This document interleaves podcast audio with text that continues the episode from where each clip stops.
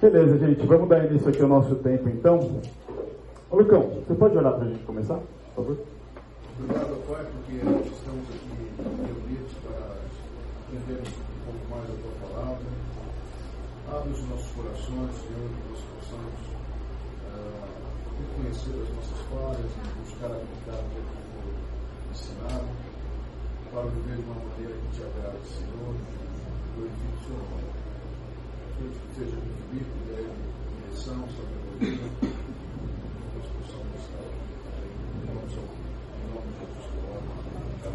Amém.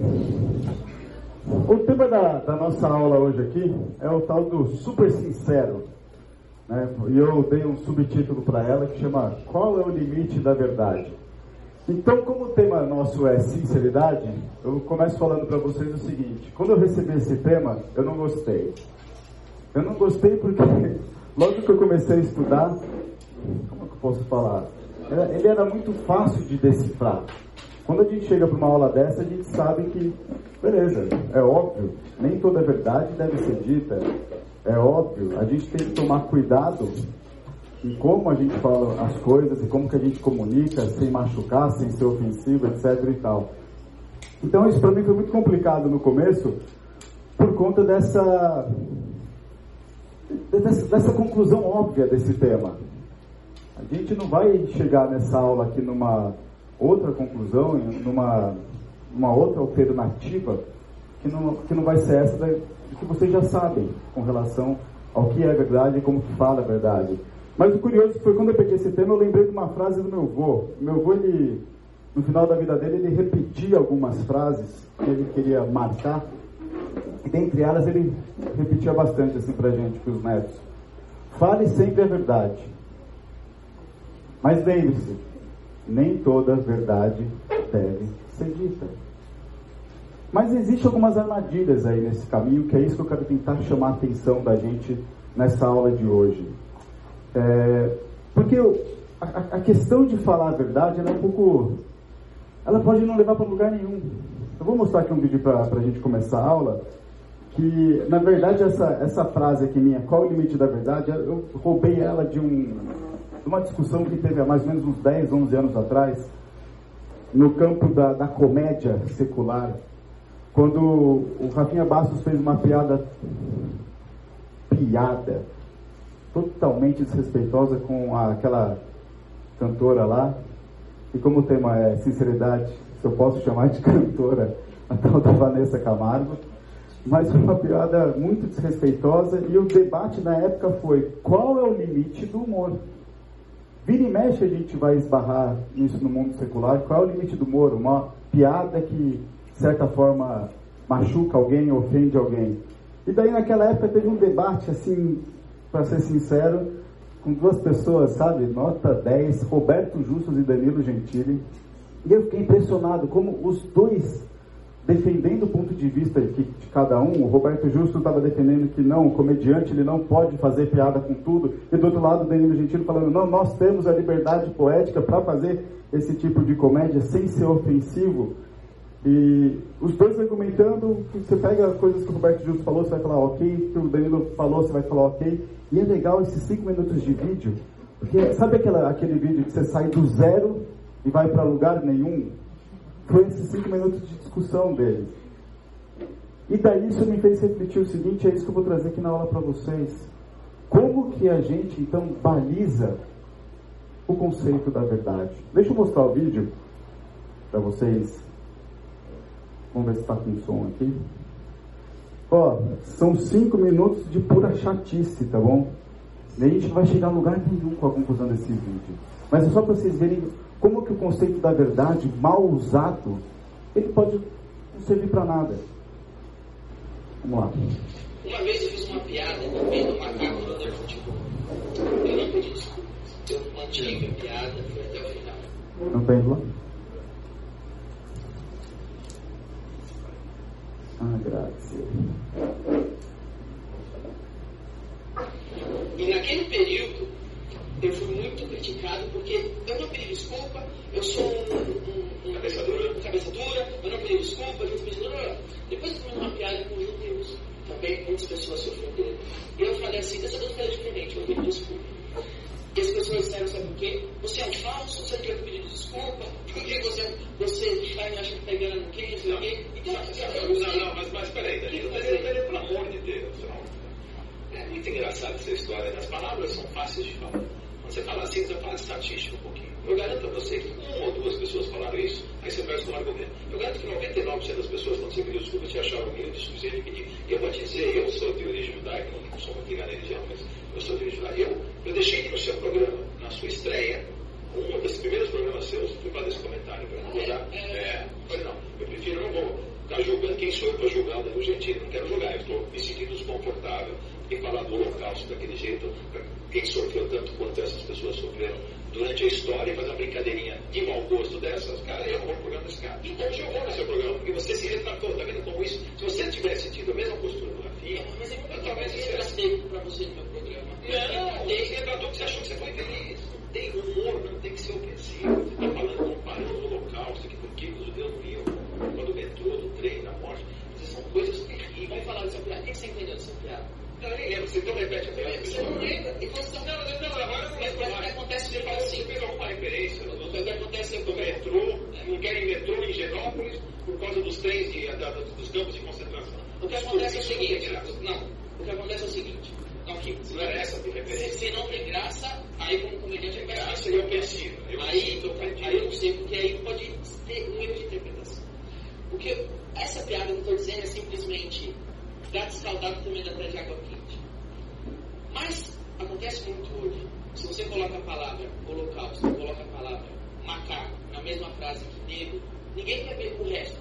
Só leram negro, macaco, racista. Ninguém quer ver que contexto foi. Se eu coloquei a palavra judeu, holocausto, não interessa o que ele disse, ele disse judeu, holocausto. Desgraçado, nazista, vamos acabar com ele. Às vezes falta a, a, a boa vontade de interpretar. Todo mundo sabe você faz isso. Interpretar, interpretar você dizer Não vai ser aqueles trens do, do, do holocausto que levavam os judeus para a morte, e você fala que eles não querem metrô em São Paulo, que eles vão lembrar daquele. Você acha que isso tem alguma coisa de interpretar diferente do que o mau gosto de dito? Você pode me dizer o seguinte, não teve graça nenhuma. Eu tive, eu perdi a avó, avó nesse, naqueles trens lá. Aí eu ouço um, um engraçadinho no Brasil, chamado Danilo Gentili, fazendo referência a uma história para mim, uma piada sem graça, uma coisa que mexe com as vidas de muitas pessoas. Meu pai morreu de pode. Eu faço piada de Mas infarto. faz piada de impacto é diferente. Agora, Porque quando fala dos negros, quando fala dos negros, eu, assim, eu não consigo ver graça numa piada que, que humilha uma raça negra que, que é lamentável o humorista achar engraçado. Tenho referência à loira. Você fala da loira é uma coisa genérica. Loira a gente sabe que cor de cabelo não significa que a pessoa seja mais ou menos que uma bobagem muito grande. Então dá para brincar. Está me dizendo o seguinte, que você pode fazer piada de loira. Você está me dizendo o seguinte, você pode fazer piada de loira, porque você sabe que uma loira é inteligente dependendo da cor do cabelo. Não, porque é uma bobagem tão grande dizer que loira é burro. Isso aí todo mundo sabe que é uma idiotice. Não tem Então, comprovação científica uma bobagem dessa. Tudo é Não, bobagem. ok. E quando eu falo que o negro é macaco? Não, aí você está sendo prejudice, começou, você está sendo racista. Não, para mim é bobagem, porque o negro não é macaco e a loira não é Não, É tão disso, bobagem sei como disso. a loira. Não, é menos. O caso da loira é uma coisa que se criou diferente, porque a gente sabe que o racismo é uma realidade, é uma coisa, eles têm grandes problemas com isso há muito tempo, desde a escravidão. Comparar isso com uma coisa que surgiu sobre a loira, que é uma bobagem que não tem raízes tão profundas quanto a história do negro. E que a gente sabe que tem menos oportunidade, a gente sabe que tem que ter cota nas faculdades. Como é que você pode dar a mesma importância, como você acabou de fazer aqui, para esses dois assuntos? Se você me tratar como colunista, como alguém, não dá pra comparar. Mas eu sou um comediante. Eu só falo merda. comunidade pode tudo. Eu acho que pode. Ah, pode tudo. Vocês são acima do bem e do mal. Não, o comediante só fala merda. Mais uma vez eu digo, isso é tão antigo como a própria comédia. Isso é comédia.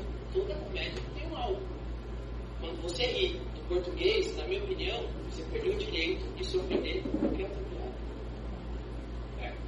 sentido.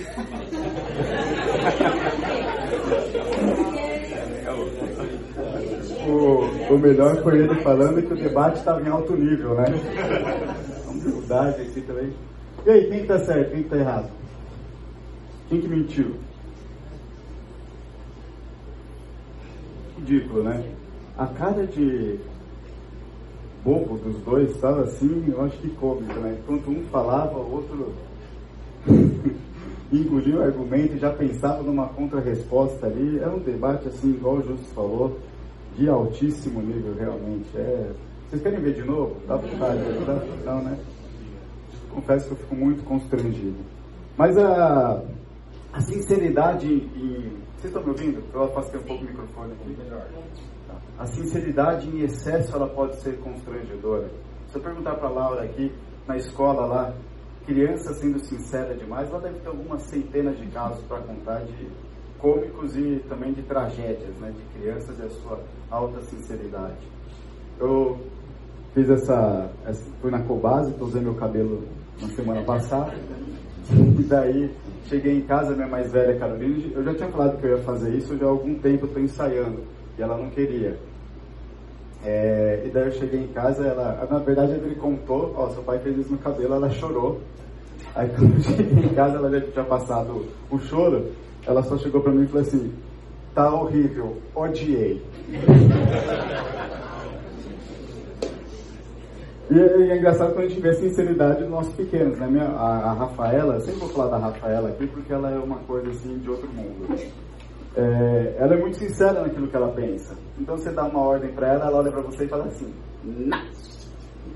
Rafaela vai fazer tal coisa. Não. Aí ela vai sofrer as consequências disso. Aí eu lembro meu avô falando: nem toda verdade deve ser dita. Então, minha pergunta para vocês: qual é o limite do humor? Qual é o limite da verdade? Qual é o limite da sinceridade? Eu faço essa pergunta, ela parece um pouco óbvia, mas na, na, frase que eu coloquei como síntese aqui do curso, aqui do, desse curso, eu faço uma provocação. Não sei se alguém chegou a pegar isso, não sei nem se alguém chegou a ler. Então a gente vai ler essa, essa síntese, síntese junto aqui, porque ela tem tudo a ver, ela, e ela é o ponto de partida dessa aula toda. Eu falei o seguinte: a verdade é um princípio fundamental da nova vida em Cristo. Por isso somos exortados a falar apenas a verdade, deixando de lado a mentira e o tolo. Alguma coisa aqui? Alguma coisa chama atenção aqui? Entretanto, vemos que este princípio bíblico tem sido usurpado por muitos como se fosse uma qualidade em si mesmo. E daí a conclusão desse curso buscarmos entender o que de fato é a verdade bíblica e como aplicá-las em nossas vidas. A minha pergunta aqui para vocês é o seguinte, está tá nessa, nessa minha afirmação aqui. Esse princípio bíblico tem sido usurpado como se fosse uma qualidade em si mesmo. Vocês entenderam o que eu quis dizer aqui? Eu estou falando que um princípio bíblico não tem qualidade em si mesmo. Faz sentido isso? Eu estou falando que uma verdade, o princípio bíblico a gente vai discutir um pouco o que é, mas de uma certa forma, estou falando que uma verdade bíblica não tem fundamento nela própria. Deixa eu entrar nesse raciocínio aqui para a gente poder entender melhor o que, que eu quero dizer. É, eu estou buscando aqui nesse curso com vocês responder, me deram três perguntas para responder até o final dessa aula. A primeira é: ser sincero demais é ser verdadeiro? Já pensei na, na resposta de vocês. Depois, no final da aula, vocês vão me falar se vocês mudaram sua resposta ou não com relação a essa primeira pergunta. Ser sincero demais é ser verdadeiro? Resposta simples: sim ou não? Pensa aí. Segunda pergunta: como saber o que falar e a hora de falar? Nós vamos gastar a maior parte do tempo com essa pergunta aqui. E a terceira pergunta é: o que a Bíblia tem a dizer sobre falar a verdade em amor? Na verdade, a pergunta 2 e a 3 estão aqui na minha, nas minhas respostas ao longo dessa aula, estão bem ligadas uma à outra e vão ser respondidas paralelamente, conjuntamente, continuamente ali. Vamos lá. Quando eu falo aqui da, da gente usurpar um, um princípio bíblico, eu estou me referindo aqui à ação da gente tomar posse dele pela força, né? conforme o próprio conceito da palavra usurpar significa. Tomar posse pela força, no sentido de você pegar algo de valor e desprover desse valor.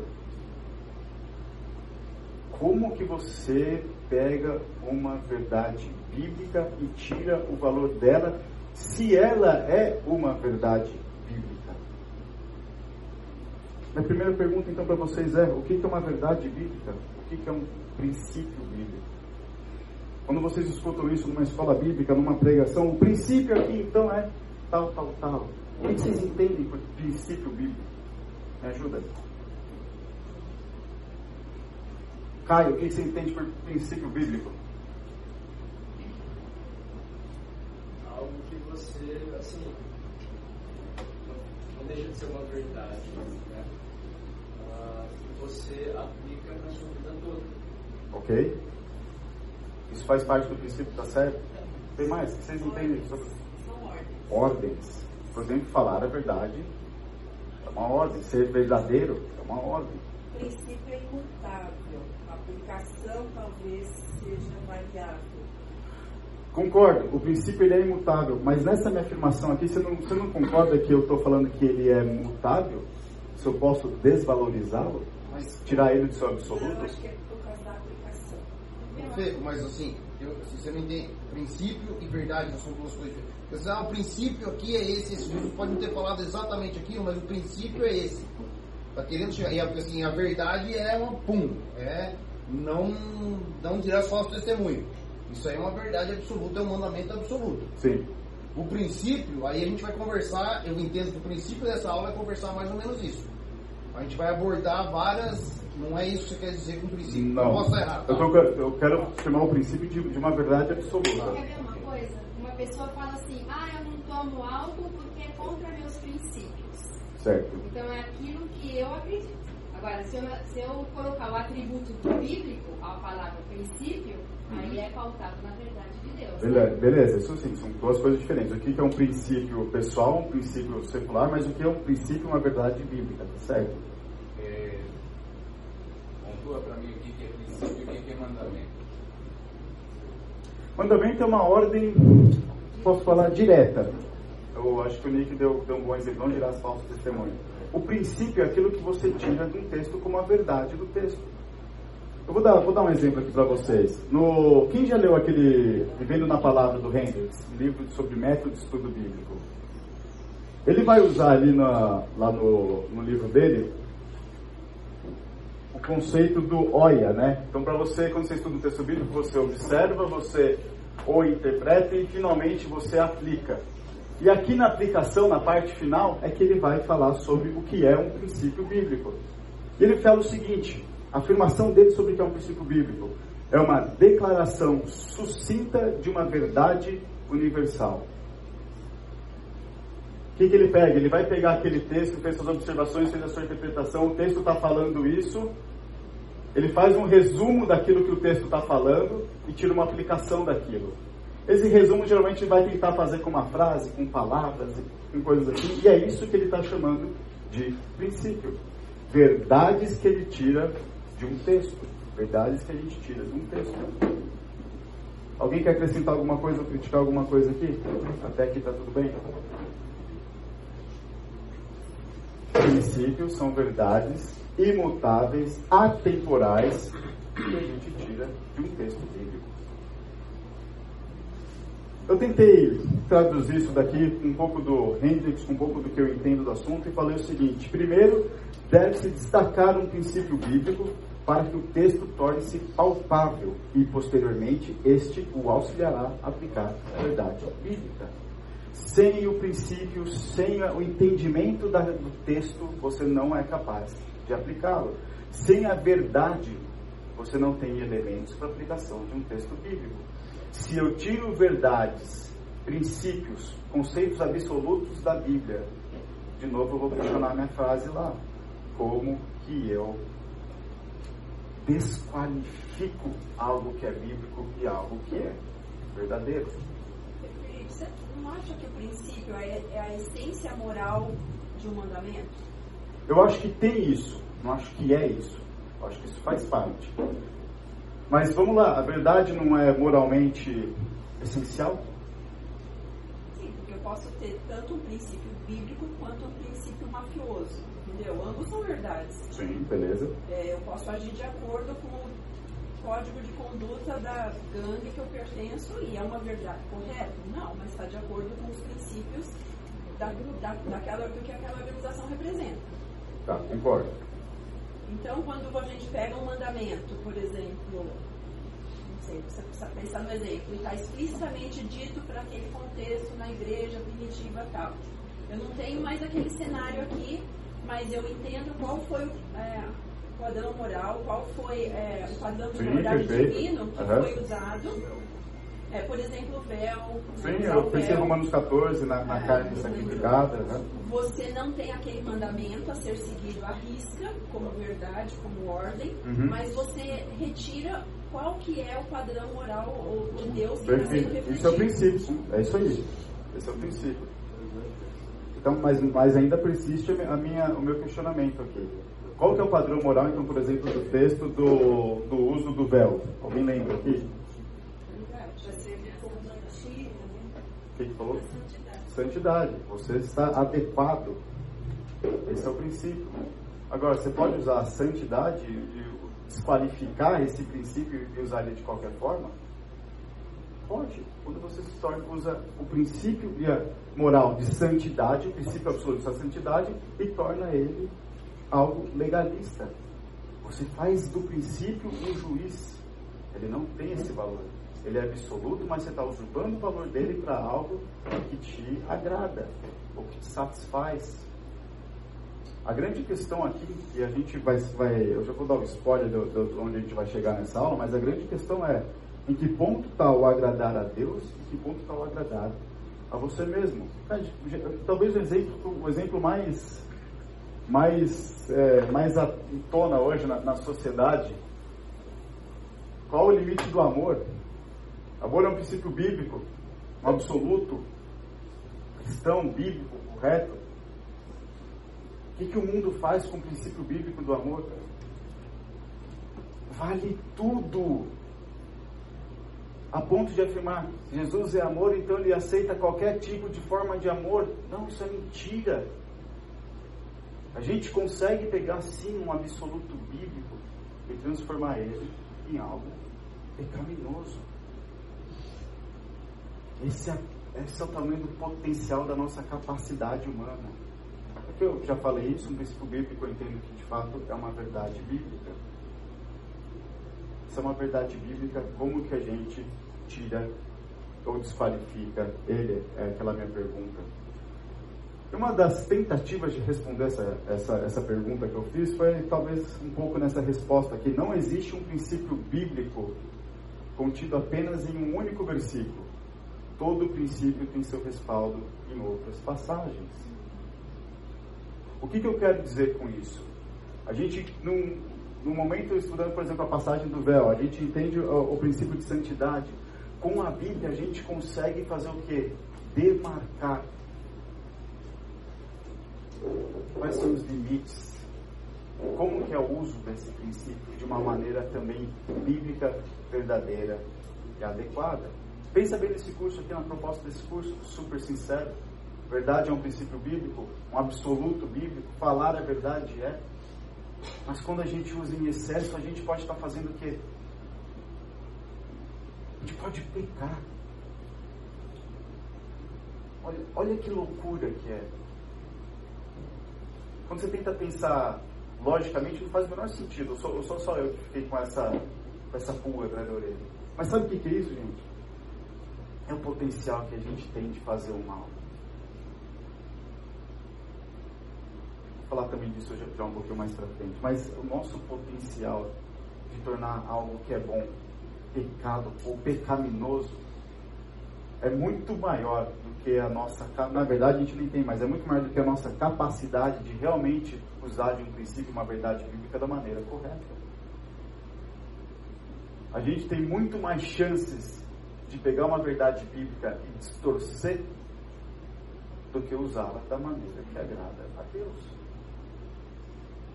Olha, olha cada um para dentro de si agora. Faz esse exercício. Nesse sentido, sim, sejam bem sinceros com vocês. Quem está sendo pego de surpresa com isso que eu estou falando agora?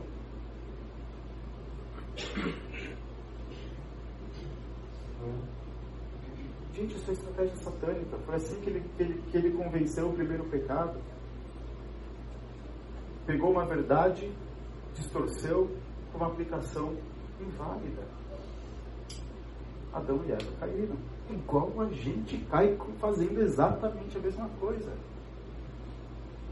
Podendo ser o ponto de partida algo bom, valioso, absoluto, verdadeiro, bíblico, de Deus.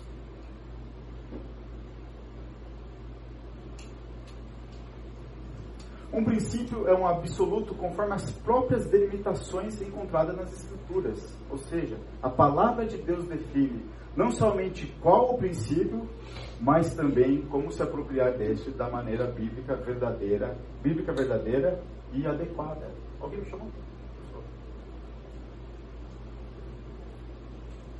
Tudo bem até aqui? Faz sentido? Difícil, meio confuso.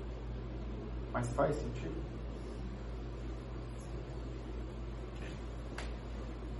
Lá no, na, na, na, minha síntese, eu, falo que nós somos exortados a falar apenas a verdade. E eu usei ali o texto de referência, Efésios 4, 25. Alguns, em maio e junho, eu dei um curso aqui de oito domingos em Efésios. E lá a gente viu que basicamente o que a carta de Efésios está falando é de como que é o contraste da velha natureza com relação à sua nova vida em Cristo. Efésios 4, 25 fala o seguinte para a gente. Por isso, deixando a mentira, que cada um fale a verdade com seu próximo, porque somos membros do mesmo corpo. O que, que ele está falando aqui? Que existia um procedimento condizente e natural à sua velha natureza, que é o quê? Mentir.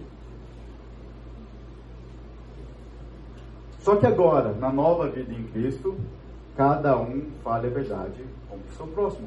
Consegui tirar três coisinhas aqui primeiro. Primeiro, o que é uma verdade? Ele já começa falando aquilo que é extremamente contrário ao que é mentira. Mentira é enganação, é falsidade, é dolo, é um procedimento satânico. Alguém abre para mim João 8,44. O que, que fala lá? Você já sabe o que fala.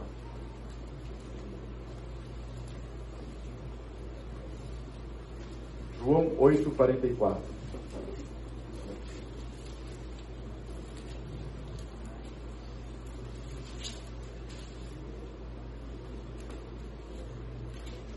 Vocês,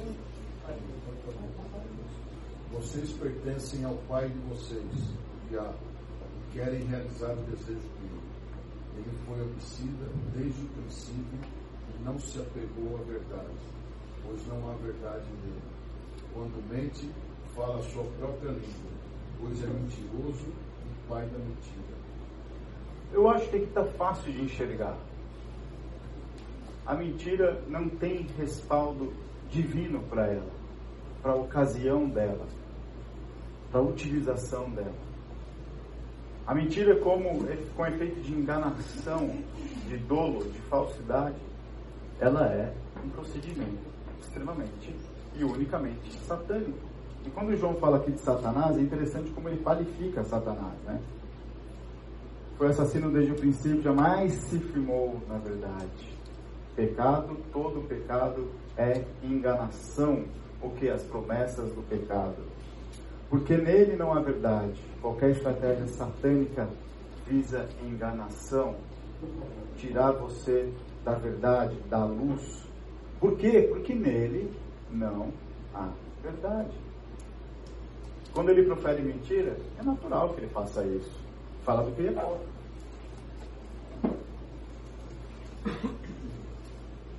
Olha que como fica até um pouco mais confuso.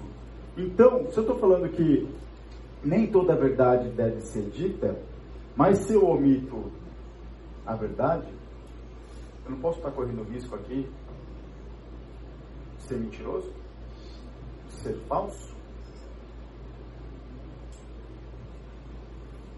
Qual o limite da verdade? Pode falar. Não, não vou falar. Não, vai? Não. Então vamos lá. É, de 19 a 20 fala assim: O louco que atira brasas e flechas, é, como louco atira flechas e brasas mortais. Assim o homem que engana o seu próximo e diz, estava só brincando. Ah, sem lenha, a fogueira apaga, e sem o caluniador morre a. Depois lá no 23 fala assim, quando uma camada de esmalte sobre um vaso de barro, os lábios amistosos podem ocultar um coração mau. Quem odeia disfarça suas intenções com os lábios, mas o coração abriga falsidade. Embora sua conversa seja mansa, não acredite nele, pois o seu coração está cheio de maldade. Aqui não necessariamente ele está falando mentira, ele pode estar falando verdade. Pode. O coração completamente distorcido. Então, quando você faz essa pergunta, é, é muito difícil numa conversa você entender a intenção da pessoa. E aí é o Senhor quem. É, é o Senhor quem para convencer a pessoa de que você formou parte dessa verdade. né? Então, assim, a comunicação ela é uma coisa muito complexa, porque se você me diz uma coisa, embora seja verdade, e pode ser para o meu bem, eu posso entender como para o meu mal. É, ou, ou que seja para te tirar de um prumo para alguma intenção maldosa ali por trás. É, ou no caso de uma fofoca também. Exatamente. Pois é. É o debate que a gente viu no começo da aula. Dois falando a verdade. Ninguém, ninguém ali mentiu no argumento. E aí? Dava, dava pra ver na cara dele a intenção de cada um dos dois ali. Era Ganhar. ganhar. Era bater no outro, era humilhar o outro. Não é só, não é só de falar a verdade, a Rose já falou o que é a essência da verdade. É a sua intenção. Gente, de novo, qual que é o segredo disso? Nenhum. Nossas intenções podem ser, podem ser pecaminosas, é o nosso coração que está em jogo aqui. E de fato, do outro, igual a Rose falou, eu concordo, é difícil você saber. Porque às vezes você nem vai saber. E eu até arrisco a falar, e nem cabe a você tentar saber e julgar. Porque, igual a Rose disse, é com Deus. Mas a minha intenção aqui é que a gente olhe para os nossos próprios corações com essa sinceridade. Por que eu falei o que eu falei? Qual foi a minha intenção? Vale a pena eu abrir a boca para falar sobre isso? Se eu falar, o que, que vai acontecer com o meu relacionamento com Deus? Isso daqui é muito curioso. Uma vez, numa, numa situação de, de evento de final de ano em família, é, no, no término do evento estava o pessoal arrumando tudo lá. E tinha umas, umas senhoras limpando, varrendo, pegando coisa da mesa e três moleques folgados sentados. E daí eu estava ali tentando ajudar, não cheguei ao nível daquelas senhoras ali em termos de excelência e qualidade, mas estava tentando ajudar, estava parado pelo menos. E vi aqueles moleques, tá cansado. A velha não tá cansada lá? Que, que é isso? Tá- Só vocês estão cansados? Aí a Adri chegou uma hora e falou, falou pra mim falou assim: vai lá falar com eles, pede, pede, pede ajuda deles. Eu falei, Adri, é que se eu for falar com eles, vai ser algo mais ou menos assim: eu vou começar, ô pessoal, o que vocês estão fazendo sentado aí? Vamos lá, meu, vocês são folgados? Vai ser por aí, a coisa de conversa. Até o pessoal vai ser na paz, vai ser no amor.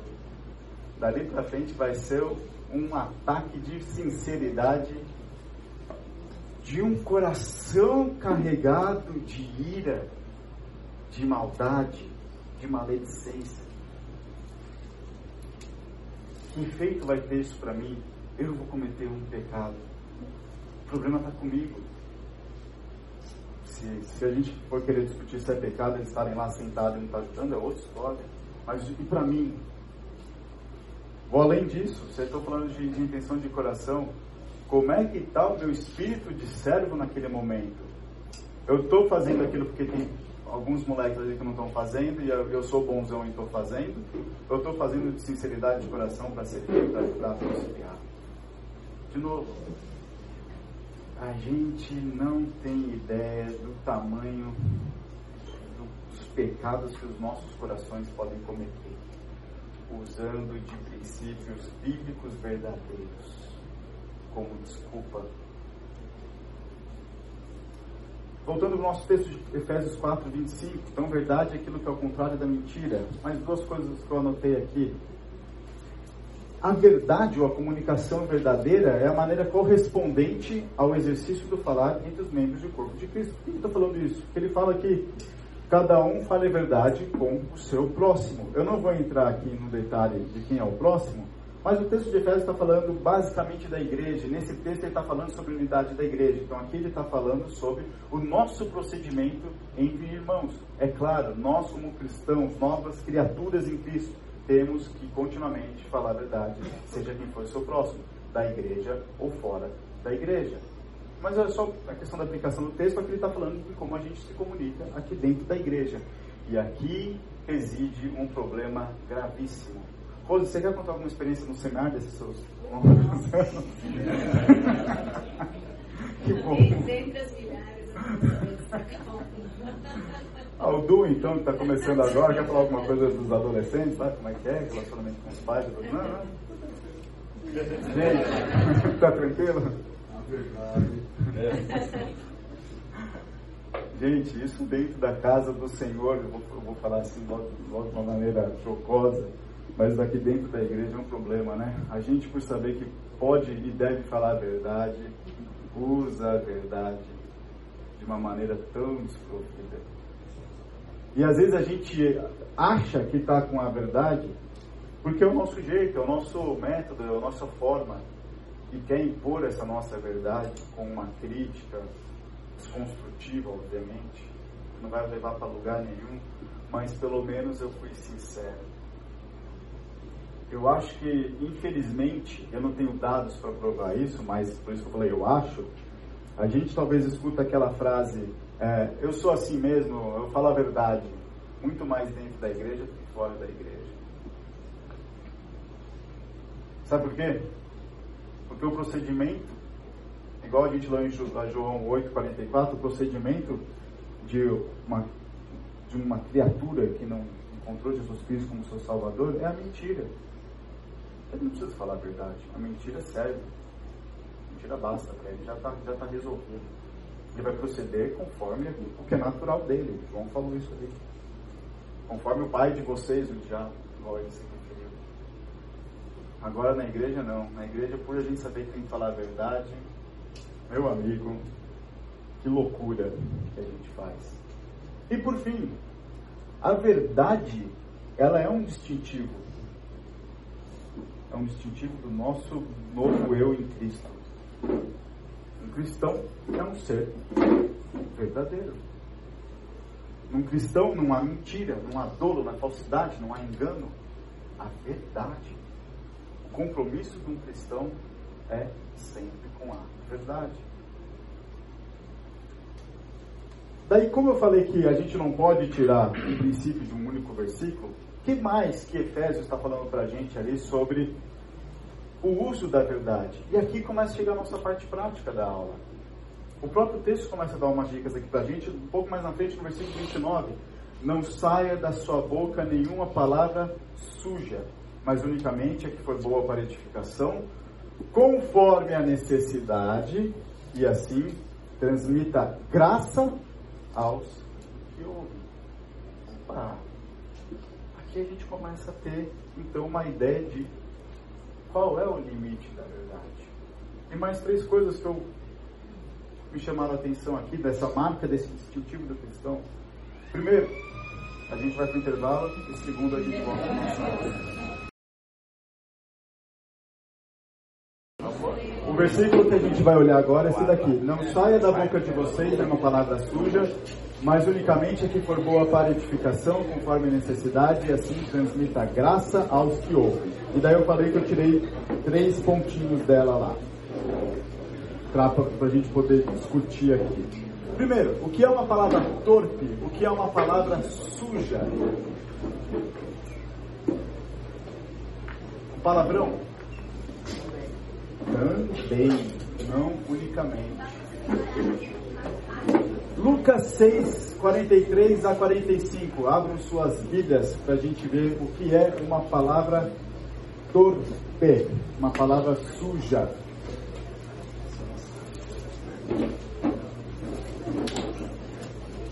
Lucas 6, 43 a 45.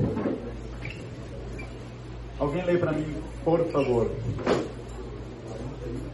43 a 45. Lucas 6, 43 a 45. Nenhuma árvore boa dá fruto ruim, nenhuma árvore ruim dá fruto bom. Toda árvore é reconhecida por seus frutos. Ninguém colhe figos de espinheiros, nem uvas de ervas daninhas. O homem bom tira coisas boas do bom tesouro que está em seu coração. O homem mau tira coisas más do mal que está em seu coração. Porque a sua boca fala do que está cheio do coração. Qual que é a qualidade do seu fruto? Qual que é a qualidade da palavra que sai da sua boca? O que não pode sair da boca de um cristão é algo que não corresponde à boca de um cristão. Igual o exemplo aqui da árvore. Nenhuma árvore boa dá fruto, assim como nenhuma árvore ruim dá fruto bom. Um cristão é para ser uma árvore boa. Da boca do cristão não pode sair frutos. A palavra suja não é um palavrão. A palavra suja é um fruto ruim. Um fruto que no cesto de frutas boas vai danificar todas boas. O resultado vai ser péssimo, será péssimo. Isso que é uma palavra suja. Algo que é ruim, não necessariamente um palavrão igual alguns pensam. Também, que ele vai falar que tem que ser boa para edificação. O conceito aqui de edificação é muito simples. O que vocês entendem de edificação? Eu lembro uma, um, um, pastor de jovens que eu tive lá em São Paulo, e ele entendeu a necessidade de ele fazer um curso de pós-graduação secular. Ele estava com umas necessidades de fazer talvez um mestrado, se, se aplicar mais na, na teologia. E daí ele conversando com um amigo dele não cristão, contando como é que foi a experiência de um acampamento, ele falou o seguinte para esse amigo dele: Não, foi muito legal, o acampamento foi muito edificante. Aí o amigo dele olhou para ele e falou o seguinte: Edificante, você é construtor civil agora? Vocês estão fazendo edifício lá? Então a edificação, ela tem realmente esse, esse sentido. Algo que constrói, que ergue, que vai para cima, né? que não derruba, que não bota para baixo. Então, além de não sair frutos ruins da sua boca, eles têm que servir para construção, edificação, crescimento do corpo de Cristo. Não para aquilo que você quer, não para aquilo que você acha que tem que ser, mas aquilo que é bom para a igreja. E daí, por fim, eu faço uma pergunta aqui que é como identificar essa necessidade. Eu não estou respondendo as perguntas aqui, mas eu acho que a grande questão disso daqui é como que eu identifico essa necessidade que o texto fala para gente apenas for boa para edificação, conforme a necessidade. A necessidade aqui é a construção, a edificação da igreja. Então, como que eu identifico isso? Vamos lá. Também o próximo, o próximo próprio texto de Efésios fala um pouco para a gente sobre essa questão da edificação. Pelo contrário, sejam bondosos e compassivos uns para com os outros, perdoando uns aos outros, como também Deus em Cristo perdoou vocês. Aqui está falando um pouco do procedimento entre os irmãos. Então, aquilo que você vai falar, aquilo que você vai necessariamente você tem que falar, se é melhor eu colocar dessa forma, ele tem que ser recheado de bondade e de compaixão. Caso contrário, a igreja não é edificada. O que pode destruir a comunhão no corpo de Cristo. O que pode desmoronar uma igreja. Tem uma palavra só. Divisão. Contendas. Divisão não. Pecado. É o pecado que destrói. É o pecado que acaba com os relacionamentos. Primeiro, do seu relacionamento com Deus, e na sequência, dos seus relacionamentos, relacionamentos horizontais primeira análise que a gente tem que fazer é a seguinte: há um pecado envolvido?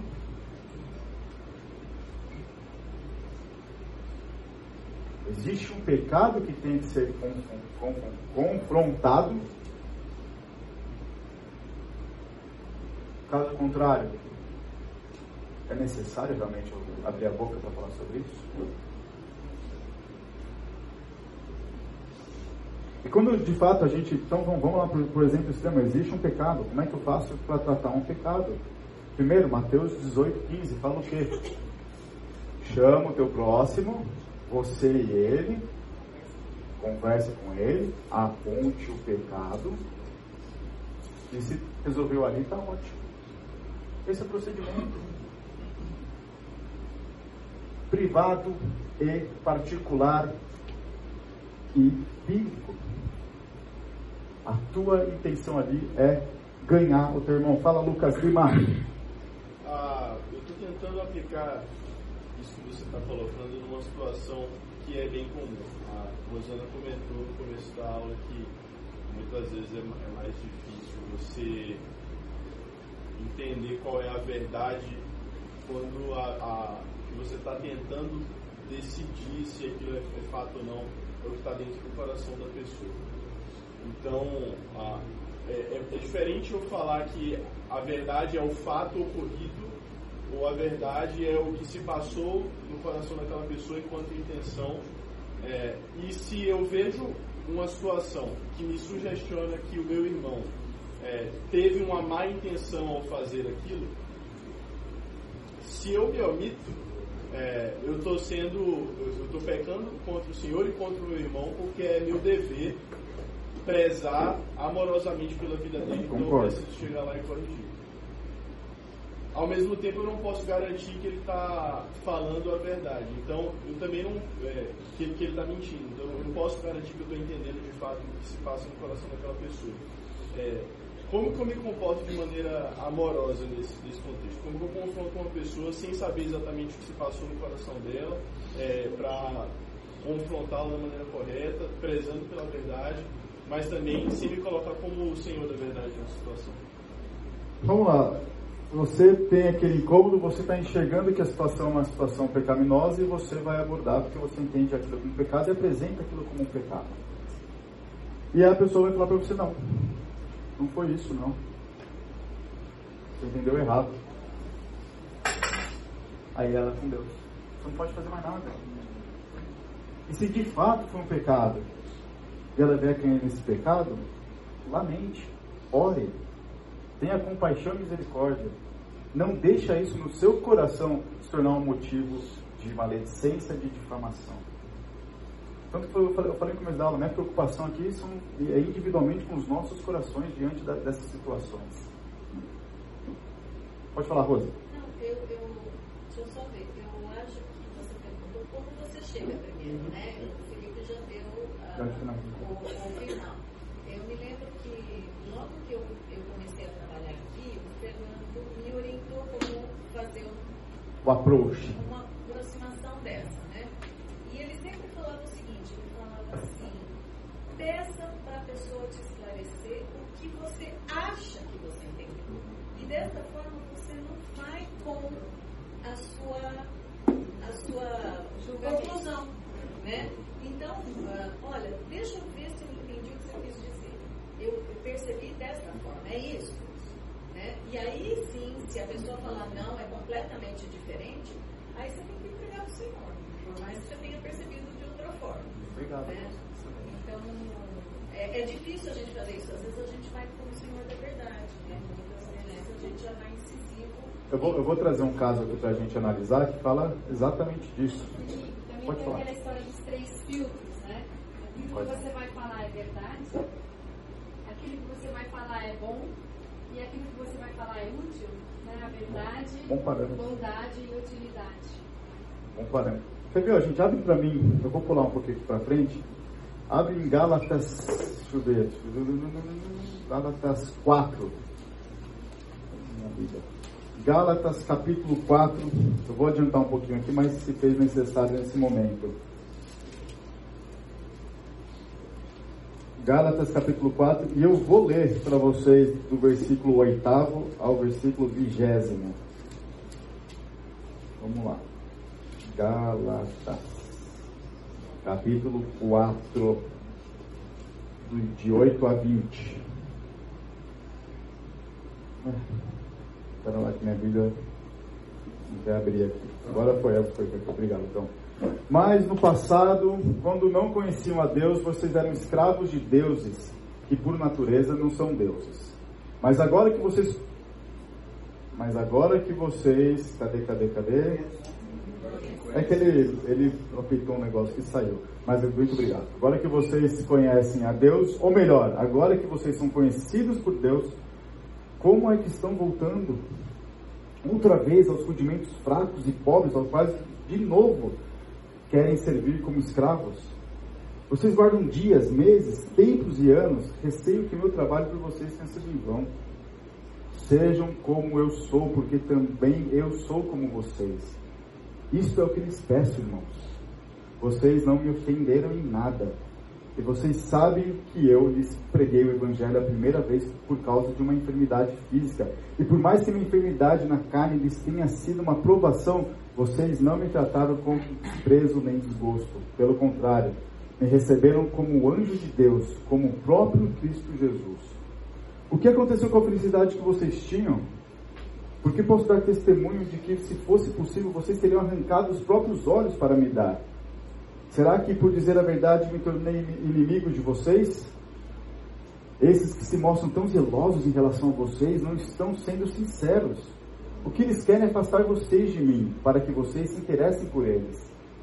É bom ser sempre zeloso pelo bem e não apenas quando estou com vocês, meus filhos, porque de novo estou sofrendo as dores de parto até que Cristo seja formado em vocês. Bem que eu gostaria de estar aí agora com vocês e falar em outro tom de voz, porque estou perplexo com vocês. Gente, ah, de maneira resumida, a gente vai ler rapidamente algum, alguns, alguns trechos aqui em Gálatas. Esse daqui é o ápice da exortação de Paulo nessa carta. Por que eu falo isso? Por exemplo, lá no capítulo 1, versículo 8, Paulo vem preparando o terreno e ele fala o seguinte: Mas ainda que nós, ou mesmo um anjo vindo do céu, pregue a vocês um evangelho diferente daquele que eu tenha pregado, que esse seja anátema. Paulo está falando o seguinte: como vocês estão escutando uma outra coisa? Eu estou surpreso com isso. Porque podia ser eu falando isso. Não era para vocês estarem ouvindo.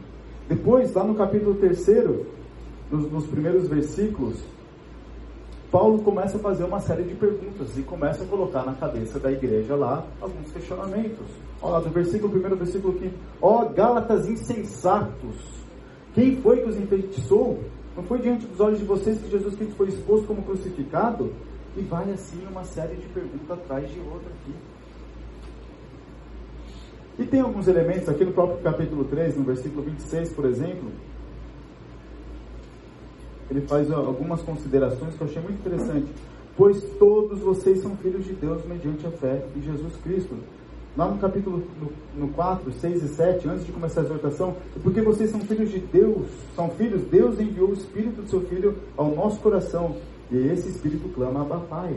Assim, você já não é mais escravo, porém filho, e sendo filho, também herdeiro de Deus. O que eu estou querendo dizer com tudo isso aqui?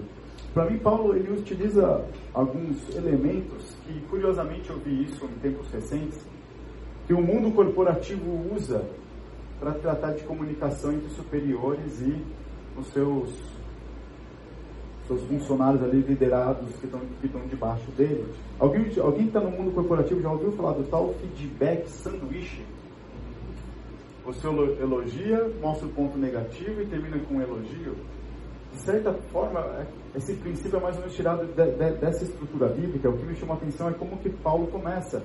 Aqui, capítulo fazendo análise aqui do capítulo 4 de Paulo, de Gálatas, Paulo escrevendo. Mas agora que vocês conhecem a Deus é melhor, agora que são conhecidos por Deus, como que estão voltando aos rudimentos fracos e pobres quais vocês querem servir de novo? A surpresa aqui de Paulo não é com as pessoas terem pecado ou terem se iludido pelo pecado. É como que um filho de Deus, e ele faz todo esse argumento aqui, a gente já viu alguma coisa em relação a isso, que tem o Espírito Santo habitado nele, está tendo uma reação como aquela. Então ele está surpreso.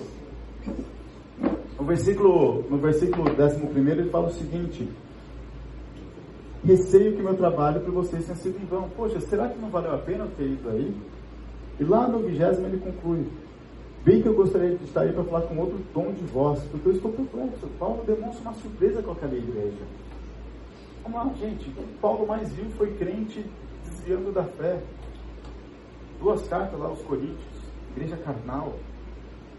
A surpresa dele aqui não é com o fato do homem estar cometendo um pecado, mas é com, porque isso ele sabe, ele conhece ele mesmo. Tanto que ele até usa ele como exemplo no texto que a gente leu. Sejam como eu, porque eu sou como vocês. Eu sou de carne, eu sou de osso. A minha tendência de pecar é igual a de vocês. O que Paulo está fazendo é o seguinte: ele está se colocando no mesmo patamar. Ele está falando assim: nós, igreja de Gálatas, as igrejas da Galácia, eu, Paulo, nós somos pecadores e temos total condição de ter pecado, mas a gente não está mais escravo do pecado. A gente não precisa disso para viver. Um crente não precisa disso. Então, de certa maneira, ele começa a exortação dele aqui colocando colocando paz no argumento dele. E ele usa um segundo recurso aqui que é perguntas. Versículo 9, versículo 15, uma série de perguntas que ele vai fazendo. Ele não deu a resposta aqui. Ele botou a igreja para pensar. Ele chega com dois pés no peixe chamando de insensatos? Chega, tem isso. A gente viu isso no capítulo 3. Só que Paulo está colocando eles para pensar. Eu acho que isso talvez responda um pouco da sua pergunta, Lucas. Pergunta. Bota o cara para pensar. É chato fazer isso? É desgastante? É. Exige tempo? É. Exatamente para você não sair falando besteira de qualquer forma. Desprovida, sinceridade exagerada. Uma conversa ela tem que ser pensada, tem que ser trabalhada, tem que ser cautelosa. Recentemente eu fui conversar com uma pessoa que não era um pecado, mas eu entendi que estava na beira de se cometer um pecado aquele caso. E o risco do pecado acontecer e ter outras proporções já era notório. Estava ali, estava na beira do precipício, eu consegui conversar com ele. Eu comecei a conversa exatamente nesse, nessa, nessa linha que a Rose falou. Você me falou aquilo algumas semanas atrás. É isso mesmo? Eu entendi correto? E daí ele me explicou, esclareceu, e era basicamente aquilo. E daí eu fui fazendo uma série de perguntas para ele. No final, ele falou assim: Ah, Felipe, mas eu preciso mesmo, já que ele está falando de pecado aqui, eu preciso mesmo me desgastar para resolver esse assunto? Falei, cara, eu acho que sim. Porque se vocês não têm condição de resolver um assunto desse tamanho, que tipo de crente é você? Qual é o tamanho da sua maturidade? Imagina quando o negócio se tornar, se tiver coisas maiores para ser tratadas. Isso daqui tem que ser resolvido assim, ó. Não é para ter esse problema. E falei, e outra? Vocês estão na beira do precipício para cometer pecado. Já estão esbarrando em maledicência, já estão esbarrando na difamação, na fofoca, naquela piada irônica, que cutuca, que tende à ofensa, à maldade. Eu acho que é importante você resolver esse probleminha desse tamanho. Eu coloquei à disposição, se ele precisasse de ajuda, mas enfim, deu no, no caminho que, que, a gente entendeu que, que era para seguir, graças a Deus, Deus foi misericordioso. Se vai resolver, eu não sei. Ele falou que vai fazer, não vou ficar perguntando para ele se vai acontecer ou não, mas eu estou entendendo que está caminhando bem pelo que a gente observa de fora, né? Mas eu fiz basicamente pergunta, tanto que a nossa conversa inteira foi eu falando e ele fazendo assim. Eu falei, não quero que você responda para mim, pensa, pensa. É você com Deus, para você pensar. E no final, outro recurso que Paulo usa aqui são certas confirmações, isso eu achei muito interessante. Por exemplo, versículo 12, ele vai falar o seguinte: Sejam como eu sou, porque vocês, porque também sou como vocês. Isso é o que eles peço, irmãos. Vocês não me federem nada. Ele tira a pessoalidade daqui. Ele se coloca no mesmo patamar. Versículo 14: E por mais que minha enfermidade na carne tenha sido uma aprovação, vocês não me tratavam com desprezo nem desgosto. Pelo contrário, me receberam como anjo, como anjo de Deus, como o próprio Cristo Jesus. Está tá elogiando aqui, está fazendo elogio sincero. Algo no seguinte sentido: olha o, olha o potencial que vocês têm de fazer o que é bom. E no, no 18 e 19 ele ainda, ele ainda, ainda fala: É bom ser sempre zeloso pelo bem, não apenas quando estou com vocês. Então, vocês se preocupem em fazer o que é bem, vocês têm zelo pelo bem. Meus filhos, porque de novo eu estou sofrendo as dores de parto até que Cristo seja formado em vocês. Ele, ele exalta aquilo que, é, que, tem valor. Não só foi pancada. Ele não só chamou de insensato e parou por aí. Ele está levando aquela igreja a pensar, aquelas igrejas. Está levando o povo a refletir. Está levando o povo a olhar o seu próprio coração. Eu acho que numa exortação nossa, uma exortação de verdade bíblica, ela não busca a nossa verdade. Ela busca ganhar o coração do nosso irmão. E isso é ele com Deus. Você vai apontar o pecado, você vai usar de recursos de, de elogio, se eu posso falar assim, sinceros, para que pessoa possa ver valor nela mesmo, que vai ter casos que a pessoa está se sentindo totalmente desvalorizada e você tem que apontar o seu valor. Você vai levar ela a pensar, mas ela vai ter que se resolver com Deus.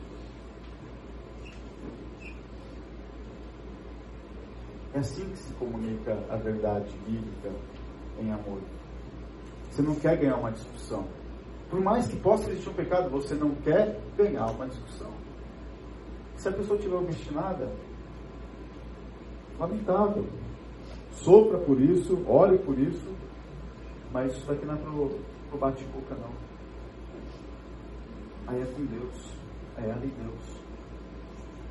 E cuide e atente-se ao seu coração para que você não caia em pecados por conta disso. Eu conversando com essa pessoa, ele, quando ele perguntou, né, mas realmente precisa tratar se não é pecado? Uma coisa que eu falei para ele foi o seguinte: não subestime o seu coração. Não subestime o potencial que a gente tem para fazer maldade. E eu usei exemplos meus para isso. Então, logo que eu comecei a conversa, usei de um artifício ali e tal, para depois usar isso no final da conversa. E ele olhou assim e falei, às vezes a, a coisa não é pecaminosa, mas o que você pode fazer com ela é que está o problema. A verdade em si não é um pecado, mas o que você pode fazer com a verdade é aí que está o problema. Alguém quer falar alguma coisa ou você quer complementar com alguma?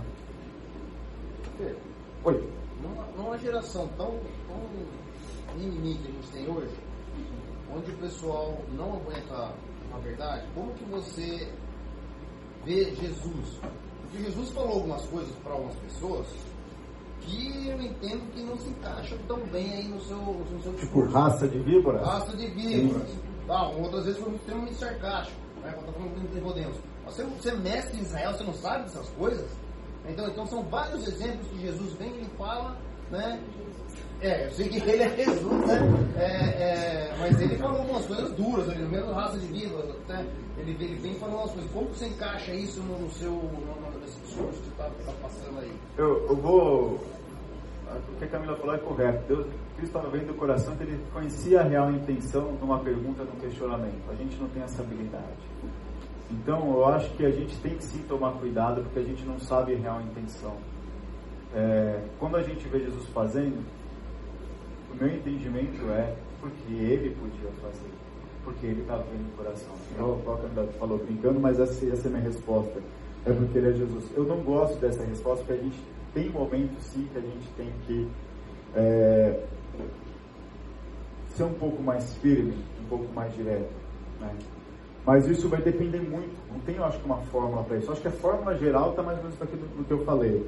Agora vai depender da sua tratativa com essa pessoa, da sua intimidade, do jeito que vocês conversam entre si. É, tem, um, tem um pastor amigo da, da, da minha família que ele evangelizando um médico da cidade que ele morava, os dois, chucro, os dois, a tratativa deles era, era aquela. Mas quando conta a história, vendo a Bíblia do lado do médico, assim, pegava e falou assim, Ô Medina, mete essa Bíblia na tua cabeça, cara. Como que você não está prestando atenção no que eu estou te falando? Olha isso, mas era a tratativa dos dois. Vai no mundo sem burro. Esse tipo de conversa que eles tinham. Mas eles podiam conversar daquele jeito. A amizade deles era daquele jeito. Então, eu acho que vai depender muito. Aí é muito casuístico. É difícil eu ficar entrando em todas as casuísticas aqui para falar essa é assim, essa é assado. O jeito que eu converso com as minhas crianças em casa não é o jeito que eu converso com as crianças dos outros. Em defesa do argumento, Paulo reproduziu essa postura em diversos e ele não é Jesus, obviamente. Uhum. É, eu entendo que às vezes a gente tem sido muito atacado e às vezes a vontade de ganhar o argumento. Eu estou pensando em redes sociais, né? Tá bom. Escreve uma besteira lá e você, à vontade, você, a gente fica tão ofendido pelo tanto de mentira que a gente tem, quer jogar a verdade, mas a verdade é que aquele bate-papo nunca vai convencer ninguém. Perfeito. Nunca. Concordo. Só que a gente tem essa postura de defender algo que está sendo violado descaradamente.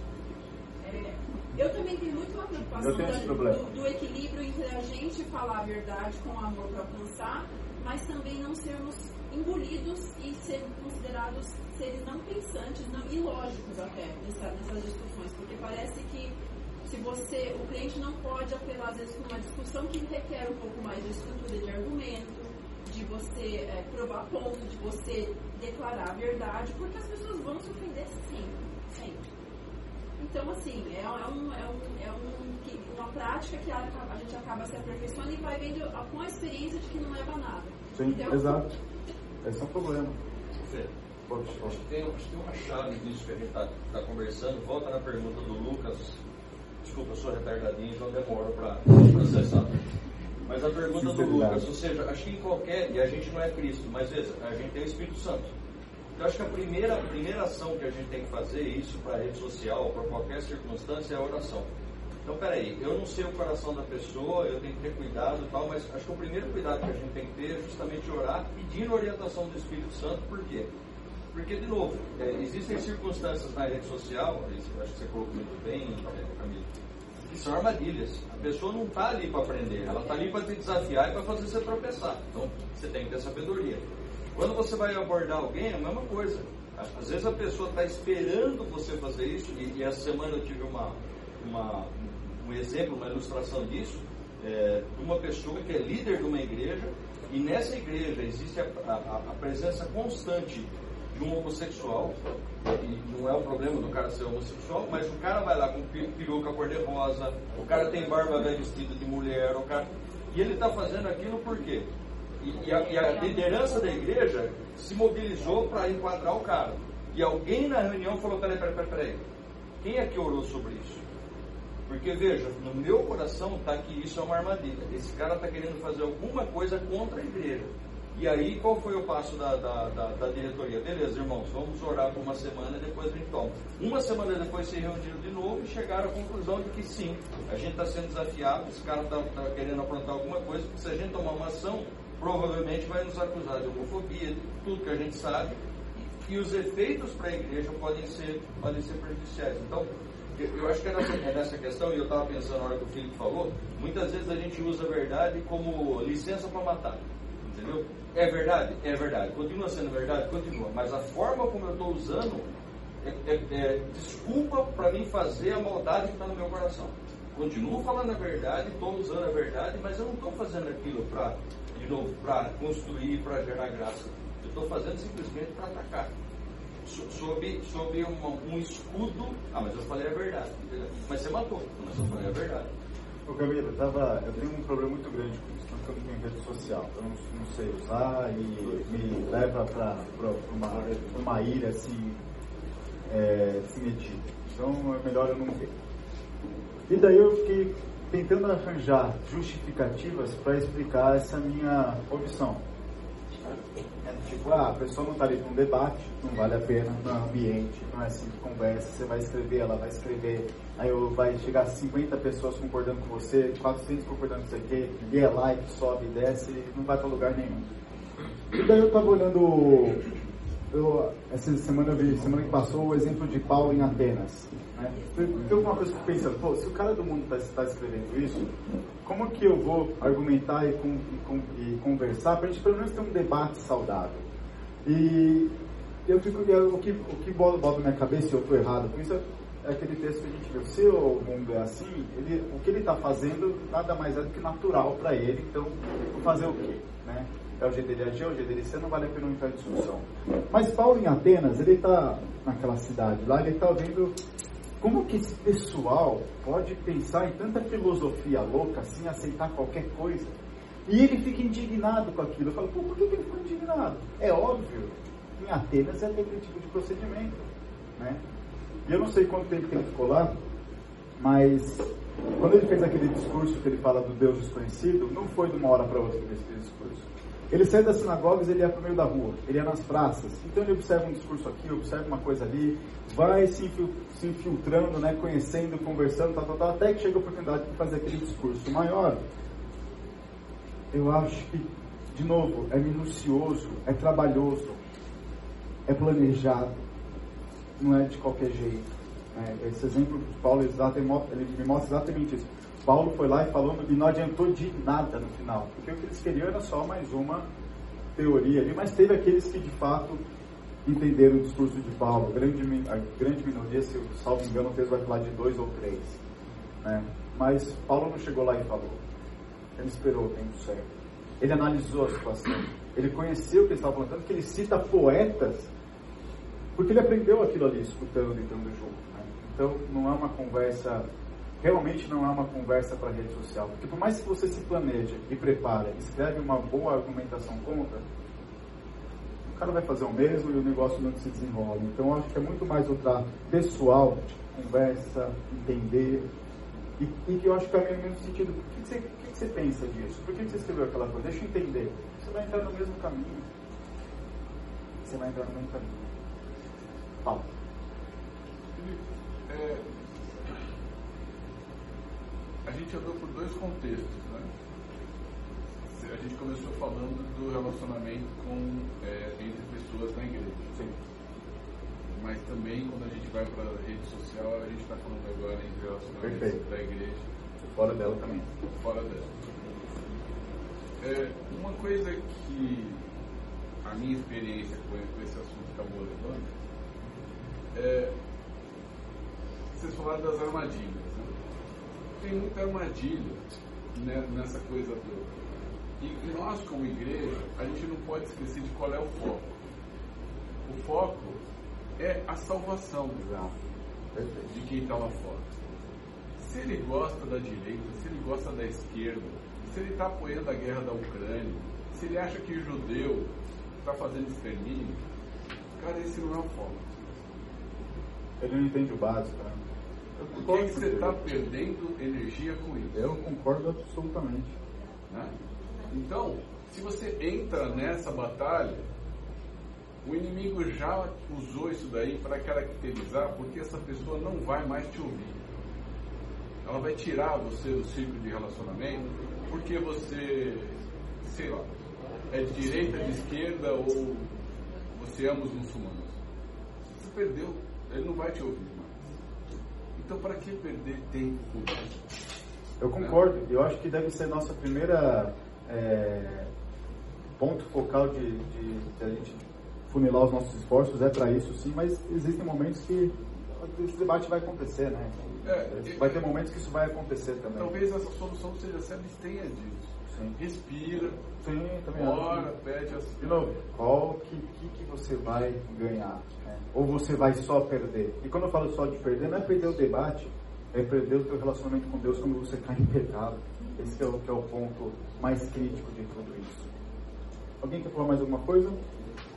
Felipe, é, o que o Rick comentou sobre a gente ter, às vezes, falta de, de baliza para poder falar uma coisa mais dura, como Jesus falou, é, e, e ficar com medo de se exceder na ira e, e até de mensurar, Pô, será que essa minha ira é justa ou não? O Jonathan Edwards, ele tem um comentário muito sábio a respeito da ira no texto de 1 Coríntios, que eu acho que cabe bem aqui, e, e que para mim serviu como um bom balizador do que é a ira. É, a, o primeiro comentário que ele faz é que em nenhum momento a gente é incentivado a se irar de acordo com os nossos princípios, mas a gente é incentivado a, a demonstrar a ira de Deus é, para aquela pessoa, não como um aplicador da ira, mas como um instrumento quase que didático, de chamar a atenção para aquela pessoa de que a atitude que ela está tomando está levando Deus a se irar contra ela. E quando nós agimos dessa maneira, é, nós não agimos querendo que a pessoa se adeque ao nosso padrão. A gente está chamando a atenção da pessoa de que ela está inadequada com o padrão de Deus. Dessa forma, é, ele diz que é legítimo a gente partir para uma abordagem um pouco mais truculenta, não no sentido de querer ofender a pessoa, mas no sentido de chamar a atenção da, daquela pessoa de que ela está se colocando numa posição de inimiga de Deus de fato. Então, a ira, nesse sentido, ela, é, ela não somente é válida, mas como um instrumento que Deus coloca na nossa mão para mostrar para aquela pessoa de que não está tudo bem ela continuar agindo daquela maneira. Estou de acordo com isso, concordo. E o meu ponto é vai ter ambientes e relacionamentos. Momentos, ambientes e relacionamentos. Não é válido para todos os casos. Eu falei que eu tinha três perguntas para responder. Como saber o que falar é hora de falar. Então, a gente falar sobre. Aquela terceira pergunta: o que a Bíblia tem a dizer sobre falar verdade e amor? A resposta é a mesma. Você vai identificar o momento, identificar a necessidade, se tem um pecado, se tem o risco de um pecado notório. Como é que é aquele texto de Provérbios? Eu acho que eu tinha notado ele aqui. Puxa vida. Provérbios 17, 28 fala que até o louco, quando se silencia, ele se passa por sábio, né? Pensa bem. Se até um louco passa por sábio quando está quieto, o valor de um silêncio, ele é muito maior. A verdade que você tem a falar, a sua sinceridade, tem que ser bem pensada se ela tem que ser falada ou não. Enquanto você estiver no silêncio, você vai estar na sua zona, numa zona de conforto, vai estar na frente, vai estar com vontade. Como saber o que falar, identificar o momento, de identificar o risco do pecado, identificar se de fato é um pecado, o que a Bíblia tem a dizer, a gente leu esses diversos textos, principalmente o texto de Gálatas, né, o cuidado que você tem que ter quando você vai falar, abordar o próximo. E, minha pergunta, e a primeira pergunta, ser sincero demais é ser verdadeiro? Não. Exato, eu acho que a pergunta aqui está errada. Ser sincero demais é ser verdadeiro. É, nessa questão. Talvez ser sincero é ser bíblico? A sinceridade é um reflexo natural da verdade bíblica? Aí, são, aí a resposta é não. Depende. Analise. Vamos lá para gente terminar? Senhor Deus, agradeço por esse domingo, por esse tempo, pela edificação, comunitária, pelo crescimento que a gente pôde ganhar do Senhor como igreja nesse momento de, de aula, de se debruçar na tua palavra e refletir sobre os aspectos que a sua verdade tem para as nossas vidas. Abençoe a nossa semana, cuide dos nossos corações, da nossa boca, nos permita sempre ser, falar a verdade, mas temperados, ó Pai, e balizados pelo teu Espírito e pela necessidade, em amor é isso que pedimos porque sabemos, ó Deus, o quanto nós somos propensos a usar até o que é bom para o mal. Cuide de nós, da semana, eu te peço em nome de Jesus. Amém.